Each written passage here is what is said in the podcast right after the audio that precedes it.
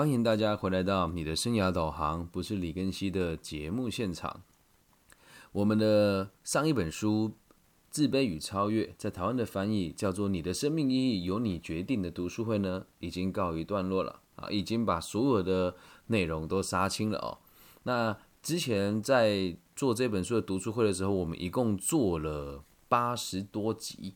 那下一本书呢，我们要选择的这本著作。叫做无限赛局，也是在这个高阶的经营管理学里面，大家很有兴趣的一门新兴的学问。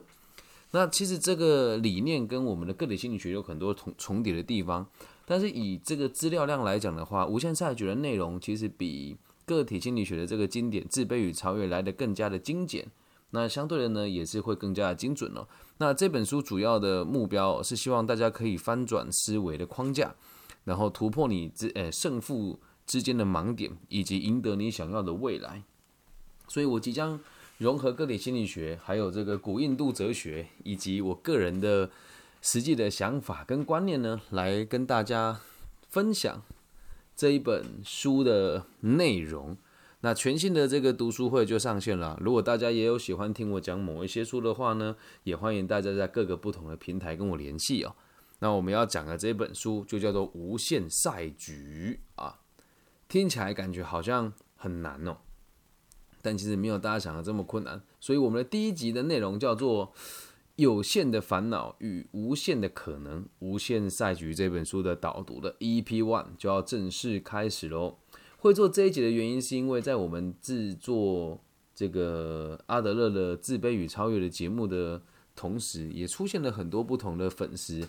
那这里面其中有一位粉丝让我印象很深刻哦，就是在我们台湾某一间大型医院担任健检中心的高阶主管的一位一位女听众，对我们也交流了很多，有很多雷同之处，包含她也是年少有成啊，然后自己带小孩啊，然后面对这个上司的打压，还有跟前夫啊之间的一些冲突，那我们有很多就是有一种相见恨晚的感觉吧。但倒也不是像大家想的什么有爱情的情愫啊，没有，就只是他在工作遇到的问题，或是他要去培训演讲的时候，我们也都会再多多做一些交流。那我自己看完了这本书之后，觉得真的内容还不错，所以我就开始打算制作这一集的这个带状的节目给大家听哦。那如果大家愿意的话呢，也可以一起来参与阅读这本书，叫《无限赛局》。好，那我们就开始今天的内容喽。如果要聊赛局哦，我们一定要先聊聊输赢，再聊聊忠实哦。什么叫输赢哦？我们的人生呢，不管在什么时候，只要你愿意去比较，就一定有高低跟胜负之别。好，我们人生不管在哪个阶段，只要你愿意去比较，就一定有高低以及胜负之别。那你说输赢的这个东西，大部分的朋友都会说我不喜欢输的感觉，然后大部分的人都会说，哎，这个人生胜利组。也就是说，在多数的这个价值观里面，好像赢才是唯一一个正面的结果，而输好像就会万劫不复。好，所以我们先讲讲输赢哦。从无限债局的角度来看，任何事情都是没有输赢的。那如果这么解释的话，好像有点牵强哦。我们再聊另外一个名词哦，叫做忠实。什么叫忠实哦？你会发现每一个起点也都是一个终点。而每一个起终点也都是另外一个起点，就光是这两个观念就贯彻这整本书的内容。第一件事情是，所有的事情只要有比较，都会有胜负，但是只要你把格局放大了，输赢它就不存在了。现在的输不代表以后的赢，现在的赢也都也不代表以后的输。好，那接下来聊的是忠实哦，所有的开始也都是一个结束。所以，相对的，所有的结束也都是一个开始。好，大家先把这两个观念放在心里面，然后我会带大家慢慢的理解赛局的概念是什么。那我们要认识赛局，我们刚刚讲完了这个输赢跟胜负，要有这个新的概念哦。再重复一次哦，所有的输赢都是短暂的，而所有的开始跟结束也都是我们自己定义的，了解吗？世界不是二元的哦，懂吗？所以，我们只要有开始，就代表会有结束。而一次的输赢也不代表这一辈子的输赢哦。好，这个大前提得放在最前面，放在我们个人的生活当中也是啊。你从小到大的每一个竞争，比如说考试考第一名啦，或是这个班级上的大队接力啦，又或者是这个考大学的时候考上比较好的大学啊，我们每个人都会做比较，甚至会在这个输赢当中做出很多令人难以费解的事情。但这不能怪大家，因为我们的父执辈就是用这样子的方式生活到现在。像在台湾呢，很多人就喜欢去补习。目前在大陆已经进行双减了嘛，所以补习班一家一家应声的像骨牌一样倒掉，而在台湾的补习班还是一样猖狂啊。那你说补习就能找到美好的未来吗？哎，那倒不一定。但大家还是会照这个方式做，为什么？觉得自己考不上好的大学，人生就毁灭了。那这些有些比较病态的爸妈，就是自己的儿女如果没有考上一流的高中，自己好像没面子，都是以输赢的角度来看待这件事情啊。所以我们要先知道，我们从小到大所建立的观念，包含老师告诉你说，你一定要赢在起跑点，赢个头啊，赢个头啊！起跑点大家本来就不一样。如果你爸是个亿万富翁，对，然后我爸是一个普通农夫，起跑点本来就不一样啊。所以绝对不要站在输赢来探讨你的人生跟看待你你的这个每一次的决策哦。好，那这个大原则聊完之后，我们现在聊一聊哦，这个就是所谓的无限的概念，没有输赢，也没有终始，所有的终点也都是实力，也都是起点。好。那接下来讨论的是赛局这两个字，什么叫做赛局？简单的说就是一个游戏，简单的说就是一个游戏。那记得哦，一一旦它要是一个赛局，就必须得有两个人以上才能够成立，了解吗？要有两个人以上才会成立赛局。如果今天是你自己一个人在看待这个世界，或是你所设定的目标，并没有其他人跟你与之竞争的话，那就不叫赛局喽。OK。所以，我们的人生本身自己就是一个无限赛局。你把它放在每一次的过程当中，它都可以把它融入到你人生这个无限的可能性当中。所以，我们今天的主题定做“有限的烦恼与无限的可能”，是为了想要激起大家了解这个概念，并且愿意一起阅读这一本书。我们和其他自媒体最大的差别，不是我们就是我。和其他自媒体最大的差别就是，我们不会用速读的方式，要大家非常快速的去吸收书里面的内容，因为这么做都是没有意义的。凡能够速成的呢，就一定是不值钱的东西。所以希望大家也一起可以跟我们好好的认识这本书，提升你的内在以及外在的成就。好，那既然我们讲的赛局就是一场游戏而已，一定要两个人以上，所以。会不会有输赢？不会，只是你们一起在玩一个游戏而已。也有可能是一群人一起在玩一个游戏。那既然没有胜负了，也没有开始跟结束了，那我们要玩什么呢？这时候就要看每个人的目标不一样。那什么叫目标？接下来要讨论的这两个词就叫做目的跟格局啊。这两个词感觉很虚幻啊。目的跟格局，它会决定一切。哦，所以这个目的跟格局会决定一切，你就会发现，同样一件事情，大家的角度不一样，所产生出来的决策跟未来的发展，还有你接触到的人，也都会不一样。好，那我们呢，大部分的人就会认为都是无限赛局的概念。比如说，在一个，我等下会举一个实际的概念，我先把这句话讲完了。我们可以加入目前看起来类似于有限赛局的地方。但是我们可以采取无限的观念来面对。好，什么叫有限赛局跟无限赛局呢？接下来我们就要举真实的案例给大家听喽。以我现在在这边出席的身份，生涯规划师啊在台湾做生涯规划师，每年啊，这学校的这个演讲呢，大概每间学校算起来，好，不要我们就讲个粗估了哦，大概一年有大概八百万到一千万的。这个营业额跟数量，那有限赛局的概念是，我李庚希好跟 S 老师还有 L 老师等等的，我们是不是会在这个八千万诶八千诶八百万的市场里面做一个瓜分？那是不是我多拿一点呢，他就少拿一些些呢？所以我以这样子的角度踏入生涯规划这个行业。等于是踏入一个每个人都认知它是有限赛局的地方，因此新的玩家加入，旧的玩家肯定排斥你嘛。所以一开始我会遇到很多很莫名其妙的打击，我就包含今天我也遇到一件很有趣的事情哦。某一间学校一直以来呢，我都会非常乐意的配合他们的教育。